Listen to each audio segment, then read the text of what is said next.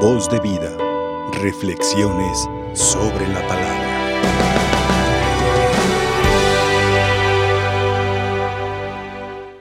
Continuamos, hermanos, en el tiempo de la Pascua, tiempo de celebrar la vida y la resurrección, la resurrección de nuestro Señor Jesucristo, que a nosotros nos ha traído vida y vida eterna, vida en abundancia, y que también tenemos que estarnos preparando para la vida eterna.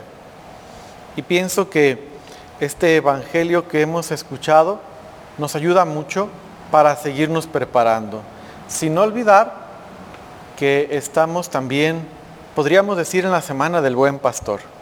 El domingo pasado, como ustedes perfectamente lo recordarán, se nos invitaba a meditar en esta imagen, donde teníamos y debemos de sentirnos identificados con Cristo, identificados con su rebaño, identificados con su pueblo. Y creo que este elemento que aparece ahora en la lectura nos sigue clarificando. Bueno, además que se nos habla de la misma luz, Cristo lo dice, yo he venido al mundo como luz. ¿Para qué? Para no estar en tinieblas. Esta parte verdaderamente que es muy profunda, muy interesante y en apariencia como muy sencilla. ¿Por qué digo en apariencia? Porque estamos tan acostumbrados a la luz que nos parece lo más normal del mundo. Una vez que nos falta la luz, una vez que experimentamos que se va la luz, es cuando comenzamos a entrar en conflicto. ¿Por qué? Porque si es de día, bueno, pues más o menos.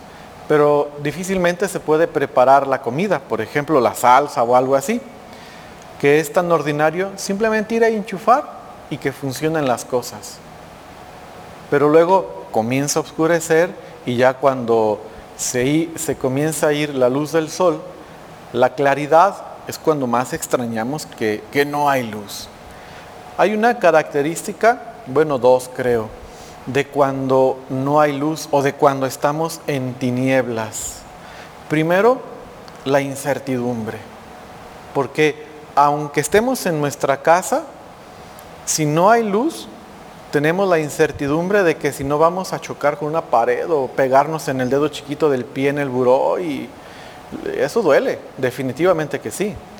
Tenemos esa incertidumbre y eso imaginándonos que estamos en nuestra casa.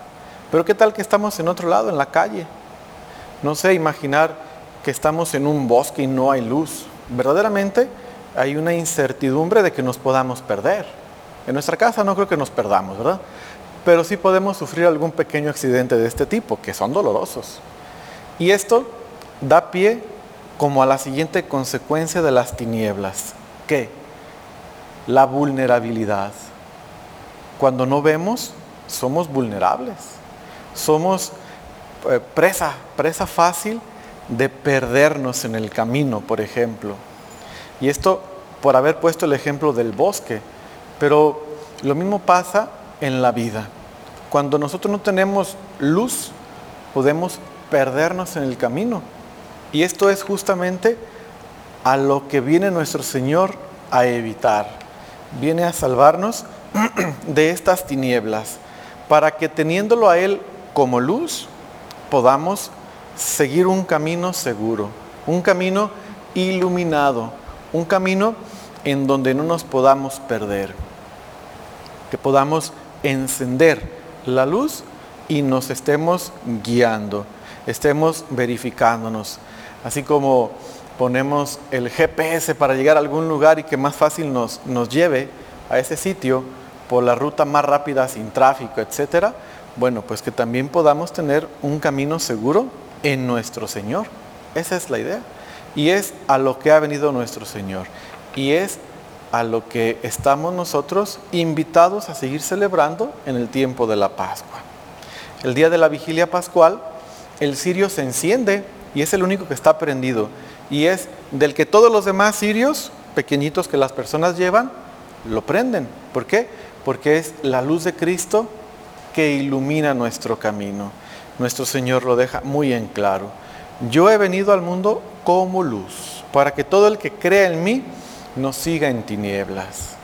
¿Cuántas veces no hemos caminado, no hemos estado en el mundo como si estuviéramos así en tinieblas, sin saber qué hacer, sin saber eh, qué decisiones tomar, sin saber qué rumbo seguir, porque no tenemos a Dios en nuestra vida. El tiempo de la Pascua es un tiempo propicio, aunque no exclusivo, para tener a Dios en nosotros, para cultivar esta luz que es Cristo Jesús y poder tener estas herramientas para no ser tan vulnerables, para poder tener la gracia en nuestra vida, poder tener esta prudencia que solamente viene de Dios y dejar de estar en tinieblas y comenzar a vivir en nuestro Señor. Hay que pedirle a nuestra Madre, hermanos, que no deje de interceder por nosotros.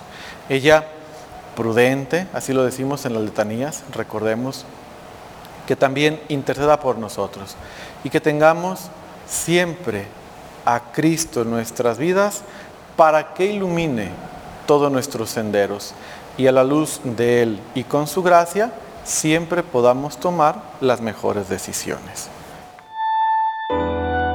Voz de vida. Reflexiones sobre la palabra.